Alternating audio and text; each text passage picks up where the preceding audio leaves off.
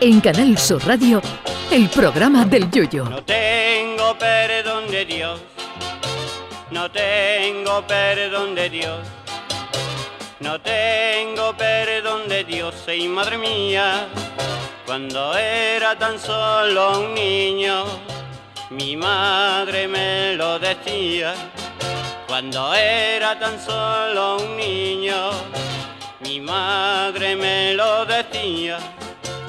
No tengo perdón de Dios, no tengo perdón de Dios, no tengo perdón de Dios.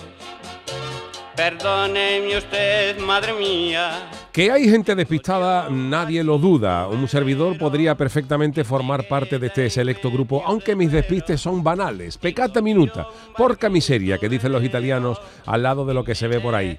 A mí lo máximo que me ha pasado, cosas aparte del programa, minucias, es confundir, por ejemplo, la fecha de un contrato de una chirigota con otra. Porque la fama no es la vacuna contra el despiste, sino que se lo digan a Tom Holland, el joven actor famoso por interpretar a Spider-Man, aunque las telarañas le han debido de afectar al coco porque el hombre ha descubierto que llevaba cinco años sin pagar las facturas del agua. Pero esto no es lo grave porque cualquiera puede tener un problema con el banco, un lapsus, creer que la factura está domiciliada cuando no lo está, etcétera. Mm, pero no, el chaval no ha pagado las facturas porque dice que creía que el agua era gratis en Inglaterra. Ole, pues claro, como tú vas a ver el grifo y sale, pues dice, pues esto será, pues no habrá que pagarla.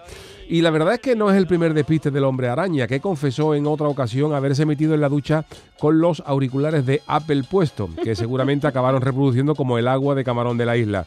Y al encontrarme esta noticia esta mañana en internet me he puesto a rebuscar algunos despistes gordos del personal y hay cosas maravillosas.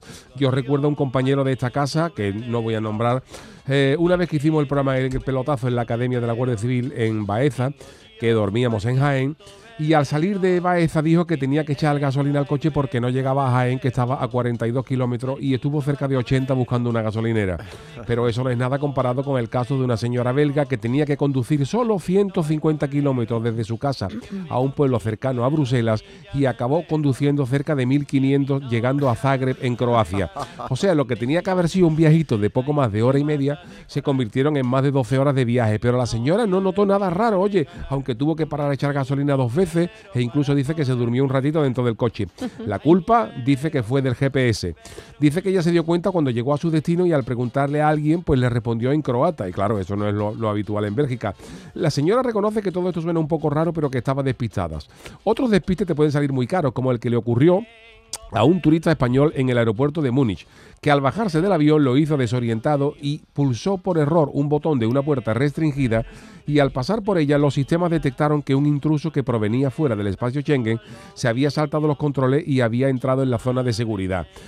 ¿Qué provocó esto? Pues nada más y nada menos que el cierre del aeropuerto, la cancelación de 200 vuelos y que más de 1.800 pasajeros resultaran afectados, de los cuales más de 1.000 tuvieron que dormir en hoteles. Y la multa, ojo, pudo ser de 225.000 euros para el despistado. Así que cuidadito con los despistes, salvo que por error mandéis a esta redacción una caja de marisco y una cesta de Navidad que ibais a mandar a vuestro jefe, que eso no son despistes, hombre, eso es un detallazo con nosotros. Como Rosendo, agradecidos. Ay, mi velero. Canal Sur Radio. Llévame contigo a la orilla del río. El programa del Yoyo.